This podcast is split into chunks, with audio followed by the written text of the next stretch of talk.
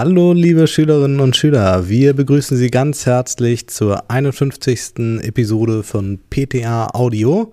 Wir, das sind Herr Wulff. Und Frau Gansewig, hallo. Und heute haben wir auch noch einen Gast und Experten am Start und das ist Herr Hoffmann. Ja, herzlich willkommen. Ja, und ähm, wir beschäftigen uns heute mit den ganz herausfordernden Zeiten, die im Moment in den Apotheken herrschen. Und das muss leider auch Siglinde erfahren, als sie nämlich aus dem Urlaub zurückkommt. Da stellt sie fest, dass die Regale in den Apotheken leer sind. Ganz konkret fehlen hier Schmerz- und Fiebersäfte mit den Wirkstoffen Paracetamol und Ibuprofen, die also im Grunde genommen überhaupt nicht mehr zu bekommen sind. Ja, und wir wollen dem Ganzen heute in dieser Episode auf den Grund gehen. Und zwar erfahren Sie heute in Episode 51, wie es zu solchen Lieferengpässen kommen kann, zum einen. Zum zweiten erfahren Sie, welche Lösungsmöglichkeiten es in einer Apotheke dafür geben könnte. Und welches galenische Fachwissen Sie für so eine Situation benötigen, das erfahren Sie heute auch. So, und wir haben gedacht, Herr Hoffmann ist ja heute unser Gast. Den befragen wir jetzt erstmal zu dieser Situation. Der kann uns bestimmt Antwort geben, weil der arbeitet am Puls der Zeit in der öffentlichen Apotheke. Und Herr Hoffmann, die erste Frage ist jetzt, wie ist denn die aktuelle Situation? Ähm, wir wollen einfach mal einen Erfahrungsbericht haben. Wie ist denn so die Stimmung in der Apotheke? So. Also das, was Siglinde erlebt hat, ist genau richtig. Wir haben echt Probleme, unsere Regale oder unsere Sichtwahl aufzufüllen. Und äh, speziell die ähm, Fiebersäfte sind da doch starke Mangelware. Ähm, wie kann sowas passieren? Ja, ähm, wo wird sowas produziert? Es wird produziert in China, es wird in Indien die Wirkstoffe produziert. Und ähm, aus verschiedensten Gründen in der Welt kommt es jetzt gerade dazu, dass diese Wirkstoffe nicht bei uns anlanden. Oder auch teilweise gibt es auch Bulkware, die vorproduziert wird. Das kommt alles hier gar nicht an und wir schaffen es nicht, diese Säfte hier sozusagen in Deutschland oder in Europa zu produzieren. Und deshalb ist da jetzt gerade Mangelware. Ah ja, krass. Und wie ist das so stimmungsmäßig dann? Also bei den Patienten äh, oder Kunden, je nachdem, ist es teilweise sehr stark mit Unverständnis gekrönt.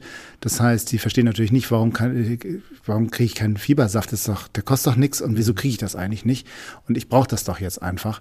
Und äh, gerade bei den äh, ganz kleinen Patienten ist es so, da kann ich ja nicht mit einer Tablette einfach ankommen und sagen, dann schluckst du halt eine Ibuprofen-Tablette mhm. ähm, oder eine Paracetamol. Ähm, ja, da muss man halt entweder schauen, ob man auf andere Arzneiformen ausweicht oder ja, ähm, das selber herstellt. Mhm, mhm. Absolut. Und, und, was macht das mit der Stimmung im Apothekenpersonal? Ja, so? gut, wir haben ja auch noch Corona parallel laufen. Wir haben mhm. natürlich auch das mit den Masken und mit, äh, mit den Schnelltests noch laufen. Und das ist wirklich so schon anstrengend. Und dann kommt natürlich das noch oben drauf. Und ähm, das große Problem ist, dass die Kunden ähm, uns dann auch nicht glauben, warum mhm. wir denn diesen Saft nicht da haben. Und mhm. wir haben äh, viele, ne, wir sind ja auch gut vernetzt und wir haben auch andere Apotheken gefragt und dann gibt es teilweise schon so Sachen, Mensch, kann ich nicht noch mal von euch irgendwie noch, noch fünf Packungen kriegen oder so. Also sobald beim Großhandel was da ist, wird in großen Mengen bestellt, damit wir irgendwas haben. Also mhm. es ist mhm. wirklich, wer zuerst kommt, mal zuerst und ähm, Teilweise gibt es sogar auch schon Bestrebungen, solche Sachen dann zu ähm, Kontingenz raufzugeben, dass man sagt, du mhm. kriegst als Apotheke nur noch fünf Stück. Also ja. keine, keine Hamsterkäufe mehr möglich. Nee, genau. Oh ja, entwickelt dann Strategien. Ne? Ähm, wir können ja jetzt mal so auf diesen Punkt 2 kommen. Also du hast ja jetzt die Situation beschrieben, wie es mhm. euch stimmungsmäßig so geht und, und was es so mit den Kunden auch macht. Und ähm, welche konkreten Auswirkungen auf den Arbeitsalltag hat das denn? Ja, im Endeffekt natürlich mehr ähm, Beratungsbedarf bei den Kunden die natürlich entweder auf eine andere Arzneiform umgestellt werden müssen oder ob man sagt, man stellt ihn selber her. Diese Möglichkeit haben wir glücklicherweise, dass im äh, NRF ja auch eine Rezeptur dazu ähm, ja, vorbereitet worden ist, die man sozusagen dann nachbauen kann. Ähm, das ist eine ganz, ganz tolle Hilfe. Aber der nächste Punkt ist, Wer bezahlt mir das eigentlich? Was mhm. kostet so ein Saft? 2,93, 5 bis 5 Euro. Und natürlich ein Saft, den ich selber herstelle, kostet natürlich ein Vielfaches davon. Und da sagt natürlich der einfache Kunde, ich bezahle jetzt nicht irgendwie, was ich, 15, 20 Euro dafür, äh, für den Saft, der sonst irgendwie 2,93 kostet.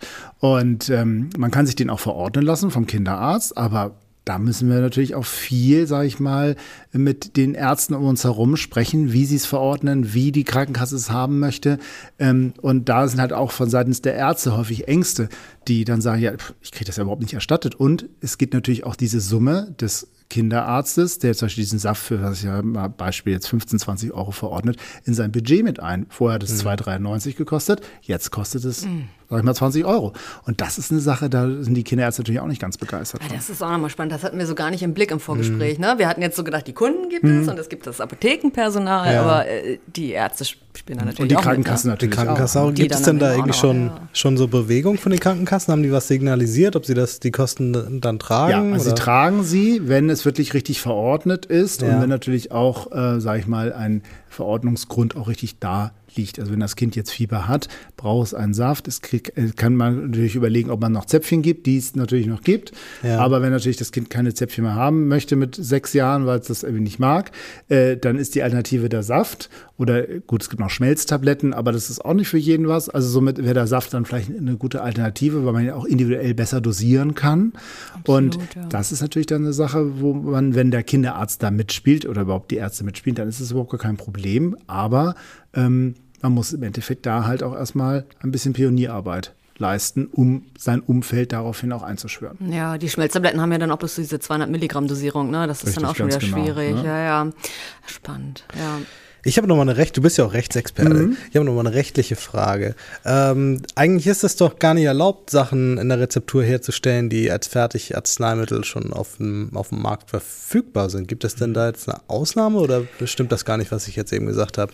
Ja, also es gibt im Endeffekt äh, die Sache, wenn es äh, das derzeit nicht lieferbar ist, und es ist ja definitiv so, man kann es ja auch nachweisen. Also ich mhm. kann ja jederzeit ja. beim Großhandel anmausen nach dem Motto, ich hätte gerne jetzt Ibuprofensaft, äh, wie viel hast du? Null. Mhm. Ähm, dann ist dieses ja auf dem Markt derzeit nicht verfügbar. Und dann ja. habe ich schon durchaus das Recht, es A zu importieren nach 73.3. Ähm, das wird im Rechtsteil bestimmt nochmal erwähnt. Oder ich kann es äh, im Endeffekt dann äh, auch selber herstellen. Und ja. das ist meistens immer ganz spannend, wenn zum Beispiel auch Arzneimittel aus verschiedensten Gründen vom Markt genommen werden und die Kunden sagen, Mensch, ich möchte es aber weiterhin unbedingt haben, habe ich in meiner Zeit auch in der Apotheke äh, ganz häufig auch mal so Puder auf einmal herstellen dürfen, weil die Kunden sagten, ich möchte gern dieses Ingelan-Puder unbedingt haben und die waren total begeistert, dass wir es noch hergestellt haben, einfach nachgebaut. Ist nicht lieferbar, gibt es nicht mehr, wir dürfen es nachbauen, dann ist es überhaupt gar kein Problem. Ja, cool. Also dann haben wir jetzt ja auch schon darüber gesprochen, wie ihr dieses Problem in Anführungszeichen, wie ihr damit umgeht, mit der mhm. Situation, mhm. ne? nennen wir es mal Situation, der, die aktuelle Herausforderung. Und ähm, ihr müsst also ganz viel kommunizieren mit Ärzten, mit Kunden und mit euch selbst und mit den Krankenkassen mhm. auch, ne? indem ihr auch dokumentiert und so weiter. Genau. Und ähm, neben der Kommunikation gibt es ja dann auch noch weitere Herausforderungen, nämlich wahrscheinlich dann auch in der Rezeptur. Ne? Mhm. Wie geht ihr damit um? Na gut, man muss ja im Endeffekt äh, jetzt, wenn ich jetzt die Anforderungen seitens eines Kunden, eines Patienten habe, ich soll so einen Saft herstellen, muss ich mir erstmal im Endeffekt überlegen, wie mache ich das eigentlich? Wo mhm. bekomme ich meine Informationen her? Und da ist es ja so, dass im NRF eine Rezeptur vorgegeben ist. Die haben wir uns dann rausgesucht und dann geht es natürlich auch erstmal los, trotz alledem, obwohl es im NRF drin steht, natürlich eine Plausibilitätsprüfung zu machen.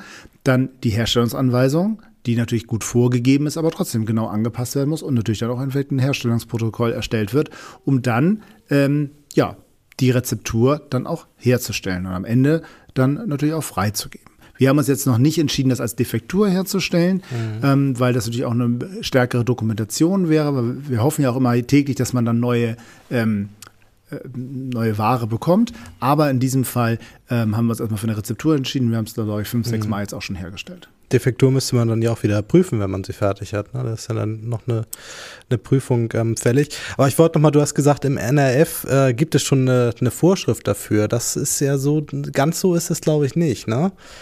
Ähm, weil die, ähm, die fertig, also die Sachen, die aus, in ausreichender Menge als Fertigarzneimittel da sind, die stehen ja eben nicht im NRF, aber es gibt eine ganz ähnliche, die Sildenafil-Suspension zum Beispiel, also es gibt ja eine, eine, eine, Grundlage, da werden wir auch dann gleich nochmal drüber sprechen, Grundlage für ähm, Suspension zum Einnehmen, die man dann da ganz leicht drauf, äh, drauf anwenden kann. Ähm, aber das ist so ein bisschen auch mal die, die, die Krux daran dass eben aus dem NRF alles rausgeschmissen wird, was es als Fertigarzneimittel im Moment ausreichend auf dem Markt gibt. Und in dem Moment, wo es dann das auf einmal nicht mehr gibt, dann sitzt man so ein bisschen äh, erstmal zwischen den Stühlen und weiß nicht so richtig, was man machen kann. Aber das NRF reagiert dann natürlich auf solche Sachen auch. Aber jetzt hatten wir noch eine äh, Frage, wie ist es denn eigentlich mit der, mit der Aussicht auf Besserung? Wird das dann irgendwann äh, nochmal wieder aufhören? Hat man da, gibt es da schon einen Lichtstreif am Horizont oder also, können wir uns da jetzt auf längere Zeit drauf einrichten? Momentan, glaube ich, müssen wir noch ein bisschen darauf einrichten, dass es äh, noch ein bisschen Durchstrecke ist, aber die EU hat ja jetzt schon langsam angefangen, auch dieses Problem zu erkennen und ist ja dabei, jetzt ähm, die ganzen Wirkstoffe nicht nur im, auf der ganzen Welt herstellen zu lassen, sondern im EU-Raum. Wird natürlich der Nachteil sein, dass es dann teurer wird. Mhm. Aber ähm, damit wir sozusagen ja, weiterhin agieren können. Und das ist, denke ich, ein ganz guter Weg, aber der dauert natürlich auch ein bisschen. Und ähm, ja, man sieht durch die Pandemie und äh, dass man da halt ja nicht einfach mehr auf der ganzen Welt das so machen kann, wie man es möchte, sondern ähm, hier wird sich jetzt besonders doch wieder in den europäischen Raum hineinzuziehen. Und da ist, arbeitet man mit Hochdruck dran und ich denke mal, das ist auch der richtige Weg. Mhm. Mich interessiert das nochmal, wie ihr das Zeitmanagement-mäßig gelöst habt. Also war das jetzt ein deutlich erhöhteres Rezepturaufkommen? Du sagst ja sechsmal oder so habt ihr mhm. den Saft hergestellt. War das jetzt irgendwie zu merken, dass da ein Mitarbeiter länger in der Rezeptur war als sonst? Also der, der Anfang war länger. Mhm. Der Anfang nicht, oh Gott, jetzt steht das, ne, man hat dieses ja. Problem da und man hat die weinende Mutter. Man muss das ja relativ schnell auch machen, ja. äh, weil das Kind äh, starke Schmerzen hatte. Und das war wirklich eine Sache, oha, jetzt müssen wir mal schnell agieren, aber auch nicht zu schnell. Wir müssen ja auch die ganzen Dokumentationen noch erledigen. Absolut, ja. äh, das Raussuchen, das Zusammensuchen, mhm. so wie Robert es auch gesagt hat. Und ähm, dann, äh, da, wenn man das dann einmal hat, dann geht es natürlich wesentlich schneller und ist dann auch echt gut machbar. Aber es ist halt eine Sache, wo man eigentlich nicht mit rechnet. Also das ja. ist eine Sache, ne, wo man denkt, oh, das ist immer was ganz Neues, aber ein Glück, dass wir es machen können dass wir handlungsfähig sind. Ja, ja, prima. Und da sieht man auch wieder, wie wichtig das ist, ne? Ja, absolut. Ja. Ich, ich finde das auch ganz wichtig. Die stellt sich ja häufig die Frage, warum müssen wir jetzt hier Zäpfchen gießen und diesen ganzen Kram in der, in der ähm, GÜ-Praktikum immer so machen weil es eben häufig nicht gebraucht wird. Ganz häufig, also ganz viele Sachen werden dann tatsächlich nicht alltäglich gemacht, sondern nur selten. Aber es ist eben wichtig, dass diese Kompetenzen in den Apotheken vorhanden sind, dass äh, man in solchen Situationen reagieren kann. Weil wenn man immer nur auf das ausbildet, was jetzt in diesem Moment wichtig ist, dann gehen eben wichtige Fähigkeiten verloren und dann kann man eben nicht mehr reagieren. Also gerade, wenn ich das nur kurz nochmal ergänzen mhm. darf. Also ich erlebe das auch immer so, dass man als PTA, der ich ja auch selber bin, ähm, ganz viele Sachen auch in der Rezeptur praktisch macht. Und im Studium, das habe ich ja auch äh, über mich ergehen lassen, da ist es wirklich so, dass man vieles zwar theoretisch durchdenkt und auch über fünf Ecken und man kann auch alles begründen und erklären, aber man macht es einfach gar nicht. Und da ist es wirklich ganz häufig, und so war das hier auch, dass wirklich am Anfang, oh, wir müssen jetzt diesen Saft machen, oh, öh, wer macht denn das jetzt? Wie mhm. machen wir das jetzt? Und dann ist unsere PTA dahergekommen und sagte, komm, das geht doch ganz klar, hier, zack, zack, zack. Und ähm, das ist wirklich eine Sache, die ich ganz, ganz toll finde und als Team auch ganz toll finde, dass wir gemeinsam so etwas machen und jeder, der halt das ein oder andere besser kann, auch gleich nach vorne springt und sagt, mache ich jetzt einfach. Und so in diesem Fall war es auch so, ähm, man kriegt erstmal einen Schreck, ich muss das jetzt irgendwie machen, wie mache ich das eigentlich? Und dann durch wirklich PTAs, die wirklich richtig gut auch praktisch ausgebildet sind, ähm, haben wir das super schnell alles in, mit gemeinsamer Kraft hingekriegt. Und das wollte ich einfach auch nochmal sagen, weil wir, in der Apothe wir Apotheker machen zwar ganz viel theoretisch, aber nicht so viel praktisch. Und das ist das Tolle an der PTA, weil die mhm. das auch alles praktisch machen. Ja, cool. Ja. Ja, dann würde ich sagen. Vielen Dank für diesen Einblick. Vielen lieben Dank, dass du hier warst und uns das mal alles ein bisschen näher bringen konntest. Sehr, sehr gerne. Danke, dass ihr mich eingeladen habt. Ja, bis Immer zum gerne. nächsten Mal. Dann ja, gerne. Ich freue mich. bis dann. Ja, Tschüss. Ciao. So, wir fassen jetzt nochmal zusammen. Bei Herrn Hoffmann haben Sie jetzt erfahren, wie es zu diesen Lieferengpässen überhaupt kommen kann und was das Ganze im Apothekenalltag macht oder mit dem Apothekenalltag dann macht. Und Sie haben auch erfahren, welche Lösungsmöglichkeiten es in der Apotheke gibt und welche ähm, Beteiligten es überhaupt alle gibt und was das auch so für Auswirkungen auf Ihre Kommunikation im Berufsalltag hat. Und was wir jetzt noch mit Ihnen vorhaben, ist nochmal ganz konkret auf das galenische Fachwissen zu schauen. Genau, eine mögliche Lösungs, also eine mögliche Lösung eine Lösungsmöglichkeit ist ja, äh, eine Suspension herzustellen. Ähm, eine Suspension ist immer ein Feststoff in einer flüssigen Phase.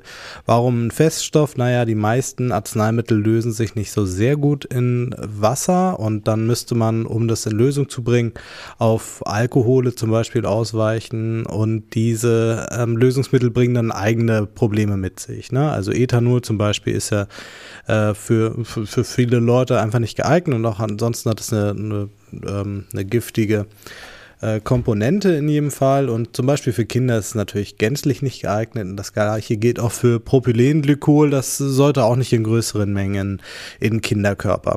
Deswegen verwenden wir also eine Suspension, wo wir den Wirkstoff in fester Form vorliegen haben und dann mit einer Flüssigkeit ähm, suspendieren, da wird das Ganze gut geschüttelt und dann kann man das ähm, dem Kind halt geben oder ne, auch einem Erwachsenen. Ja, also eine Suspension, feste innere Phase, flüssige äußere Phase. Mhm. Können wir da ja vielleicht jetzt auch nochmal drauf kommen, Herr Hoffmann sprach ja immer von der Rezeptur, die im NRF steht. Ja, genau. Ähm, genau, kannst du vielleicht nochmal erklären, welche ja, also, Rezeptur er damit meinte? genau. genau, er meinte damit die ähm, Grundlage für Suspensionen zum Einnehmen. Die steht so im NRF, die NRF-Vorschrift S52. Und ähm, diese Grundlage kann jetzt verwendet werden, um alle möglichen Suspensionen äh, zum Einnehmen herzustellen.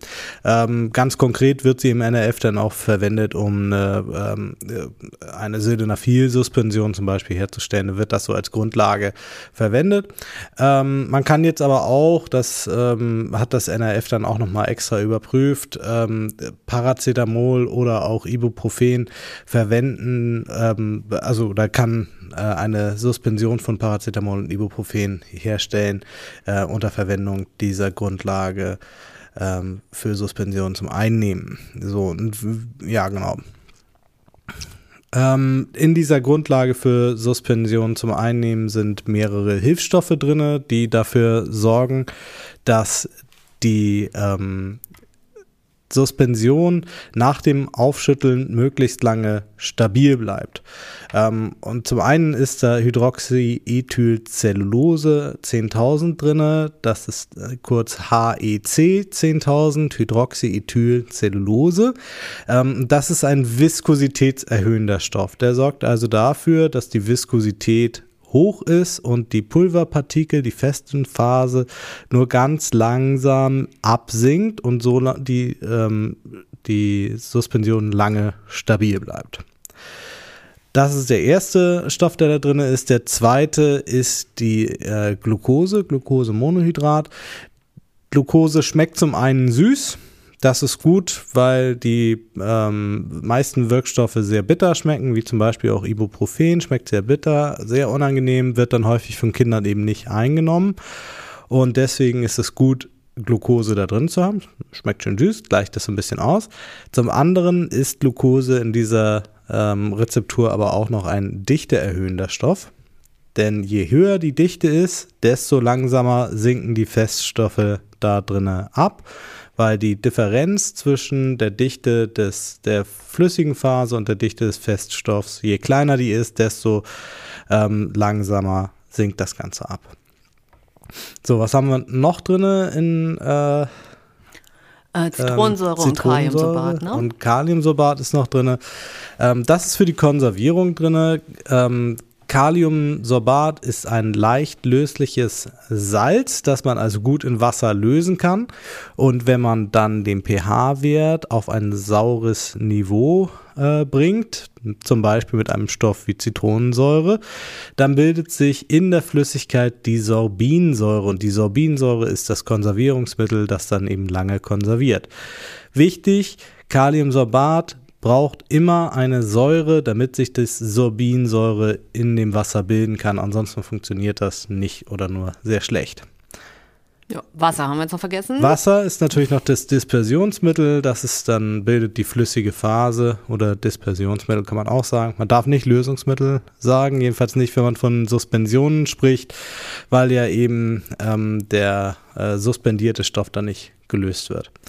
Wobei das natürlich jetzt ein bisschen irreführend ist, weil in der, in der Grundlage an sich, die Grundlage für ähm, Suspension zum Einnehmen ist ja eigentlich eine Lösung, weil der zu suspendierende Stoff noch fehlt. Aber gut, das jetzt nur so am Rande.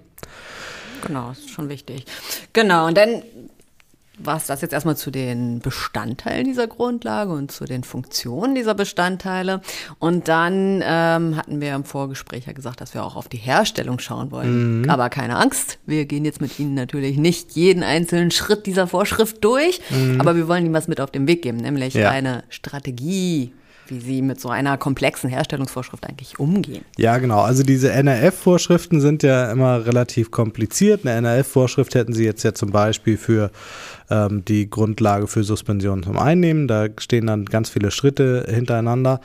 Ähm, aber auch andere Herstellungsvorschriften, die dann in der ähm, Apotheke ja noch erstellt werden müssen, sind dann natürlich auch mitunter komplex. Wichtig ist jetzt hier an der Stelle, dass man sich das einmal alles durchliest, von oben nach unten, damit man weiß, was man zu tun hat. Und dann als nächstes ist es aber genauso wichtig, dass Sie wirklich bei Schritt 1 anfangen und den Schritt 1 erstmal machen. Und dann steht da manchmal noch was drunter in Kursiv. Und das sind dann die In-Prozess-Prüfungen. Und die In-Prozess-Prüfungen müssen Sie direkt nach Abschluss des entsprechenden Herstellungsschrittes auch machen. Und wenn die In-Prozess-Prüfung ein Ergebnis äh, äh, hat, das nicht positiv ist, also wenn irgendwas, was Sie überprüfen sollten, nicht eingetreten ist, dann können Sie an der Stelle im Grunde genommen oder müssen Sie im Grunde genommen die ähm, Herstellung stoppen und erstmal dafür sorgen, dass dieses Problem behoben wird. Das ist häufig einfach nochmal von vorne anfangen. Ne? Manchmal kann man auch noch irgendwie was machen, aber häufig ist es ne, an der Stelle dann stoppen, hier ist irgendwas nicht in Ordnung und dann ähm, muss man eben eine Maßnahme ergreifen, beziehungsweise von vorne anfangen. So, und dann äh, notiert man das Ergebnis, dokumentiert das Ganze und erst dann geht man zum Herstellungsschritt 2 über. Wichtig, jetzt habe ich das Wort Dokumentation auch nochmal gesagt, immer in dem Moment, wo ich etwas einwiege, muss ich natürlich auch genau in diesem Moment die Einwaage dokumentieren und nicht erst eine halbe Minute später oder nachdem ich das Gefäß wieder weggeräumt habe oder irgendwie sowas, sondern immer direkt genau in dem Moment. Das ist der, die einzige Möglichkeit, wie man ähm, das zuverlässig immer äh, ordentlich machen kann. Ne? Weil man kann sich selbst da auch immer nicht vertrauen. Ne? Man denkt dann, man hat das schon richtig gemacht, aber ähm, ist dann vielleicht doch nicht so gewesen. Ähm, in der Industrie wird das noch äh, anders gemacht. Ja, da wird dann halt das, äh, das Gefäß mit einem Scanner abgepiept und dann wird die Waage benutzt und das Ganze wird elektronisch automatisch eingetragen. Das heißt, da äh, hat man dann äh, keine Möglichkeiten zu, ähm, sag ich mal, zu schummeln in Anführungszeichen, beziehungsweise auch einfach Fehler zu machen, weil da ähm, die Elektronik einen überhaupt nicht weitermachen lässt, wenn man das nicht einhält. Aber ähm, die Möglichkeiten haben wir jetzt in der Apotheke so nicht, aber um das so gut wie möglich zu, äh, zu simulieren, müssen wir halt immer direkt anschließend ähm, dokumentieren. Ja. Ja, ich finde, die Vorschriften sind ja auch super strukturiert, die NF-Vorschriften. Ne? Ja. Ne? Also sie haben nummerierte Arbeitsschritte und sie haben auch unterschiedliche Schriftarten, sodass sie ja. Arbeitsschritt und in Prozessprüfung voneinander unterscheiden können. Genau. Ja. Fassen wir nochmal zusammen. Ja, Moment, ich wollte ne? nur das ah, eine sagen. Ich wollte ah. nur das eine sagen, weil ich finde, sie sind halt super strukturiert, sie sind aber auch mitunter kompliziert. Also das ja, muss man wirklich schon sagen. Die sind stimmt. teilweise auch in der Sprache ge geschrieben, die sich ja, sag ich mal, eher an, an Doktoren und Apotheker richtet als an, an normale Menschen, sage ich mhm. jetzt mal. Ne? Und ähm, wenn man da also Schwierigkeiten hat, das, äh, das zu begreifen, dann, oder ne, das ist jetzt gar nicht abwertend gemeint, aber es ist einfach eine schwierige Sprache und nicht jeder, äh, nicht jedem fliegt das so zu, dass man das sofort ähm, für sich ähm, versteht, was da gemeint ist. Das muss man aber irgendwie schon, schon klar kriegen, sonst mit, mit gerne mit Hilfe auch von, von anderen. Ich denke mal, es ist keine Schande, da nachzufragen, was bedeutet das jetzt. Wichtig ist nur, dass man das für sich klar kriegt, was damit jetzt gemeint ist und sich damit auch sicher ist und nicht einfach versucht, irgendwas zu machen. Richtig. Ja, und Nachfragen hilft, das stimmt. Und es ist vielleicht auch irgendwie gut zu wissen, dass sich diese Formulierungen ja auch wiederholen in genau, den Vorschriften. Ja. Ne? Wenn man eine Vorschrift mal für sich klar gekriegt hat oder eine Formulierung, eine schwierige, ja. und die dann wieder auftaucht, dann kann man beim nächsten Mal was damit anfangen. So. Genau. Und vielleicht auch während man das jetzt irgendwie einmal verstanden hat, sich da eine kurze Notiz zu machen oder auch die, vielleicht wenn da eine, eine, Zahl beschrieben wird, äh, so die, das Zehnfache der Menge, ne? wenn man sich das mal überlegt hat, dann ist es wichtig, das auch festzuhalten und aufzuschreiben aufschreiben. Lass ich auch mal ein Bild malen. Ich finde, das ist irgendwie, ich male mir total häufig dann so ein, einfach ein Bild auf, wie das gemeint ist. Ne? Eine Schale, noch eine Schale und dann und so weiter und so weiter. Naja, gut, okay. Aber ich denke mal, das, äh, das mhm. haben wir dann so mal. Das war, ist auch eine gute Strategie, sich die ja. Vorschrift nochmal zu visualisieren daneben. Ja. ja. Sie können ja alle teilweise ganz gut Sketchnotes zeichnen oder sowas. Dann kann man genau. das aus so einer Vorschrift erstellen. Genau. Ich würde nochmal zusammenfassen. Ne? Also deine Strategie war jetzt, oder dein Vorschlag einer Strategie, die wir Ihnen jetzt mit auf den Weg geben wollen, und das ist dann auch unser Vorschlag, ist es. Also erstmal die komplexe Herstellungsvorschrift einmal komplett durchlesen. Dann fangen Sie wieder oben an und mhm. arbeiten jeden einzelnen Herstellungsschritt nacheinander ab. Wenn das ein Herstellungsschritt ist, wo Sie einwiegen müssen, notieren Sie die Einwaage und dokumentieren auch die Chargennummer. Und Sie führen die In-Prozessprüfung durch, wenn eine kursiv gedruckt darunter steht. Und so gehen Sie dann die einzelnen Schritte durch, bis Sie fertig sind mit der Herstellung. Genau. Und der letzte Schritt der Herstellung ist ja in der Regel die Kennzeichnung. Und bei der Kennzeichnung ist natürlich bei Suspensionen nochmal zu beachten, dass immer drauf muss vor Gebrauch schütteln. Niemals vergessen. Genau. Gut. Ja, dann war das schon unser galenisches Fachwissen, was Sie für diese herausfordernde Situation in der Apotheke brauchen. Und wir fassen nochmal zusammen, was Sie heute gelernt haben. Also, Sie haben zuallererst gelernt, wie es zu Lieferengpässen kommt und dass es die überhaupt gibt, wenn Sie davon bisher noch nicht gehört haben. Dann haben Sie erfahren, auch von unserem Experten aus der Apotheke, welche Möglichkeiten Sie in der Apotheke dann haben und welche Herausforderungen diese auch mit sich bringen. Und ganz zum Schluss haben wir über galenische Aspekte als eine mögliche Lösung für diese Herausforderung gesprochen. Ja, und damit sind wir auch schon am Ende. Wir sagen Tschüss und auf Wiedersehen. Wir, das sind der Wulf. Und Frau Gansewig, machen Sie es gut.